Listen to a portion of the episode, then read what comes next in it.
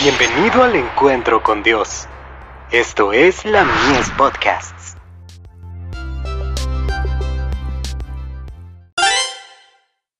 Hijos e hijas de Dios. Pensamientos obedientes. Derribando argumentos y toda altivez que se levanta contra el conocimiento de Dios, y llevando cautivo todo pensamiento a la obediencia a Cristo. Segunda de Corintios, capítulo 10, verso 5.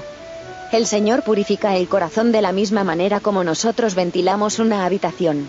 No cerramos las puertas y las ventanas e introducimos alguna sustancia purificadora en ella, sino que las abrimos ampliamente y dejamos que entre la atmósfera purificadora del cielo.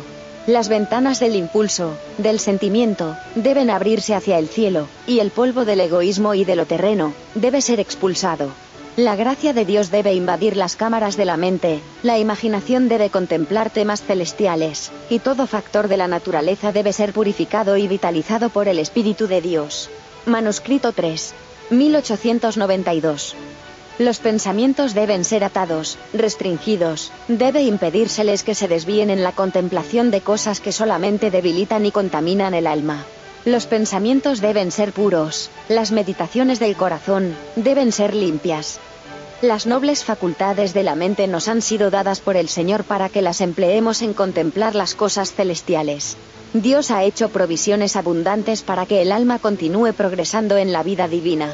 A medida que meditamos en la perfección de nuestro modelo divino, desearemos transformarnos y renovarnos más cabalmente a la imagen de su pureza. Se nos pide que salgamos y nos separemos del mundo, para que seamos hijos e hijas del Altísimo. De Review Angeral. 12 de junio de 1888.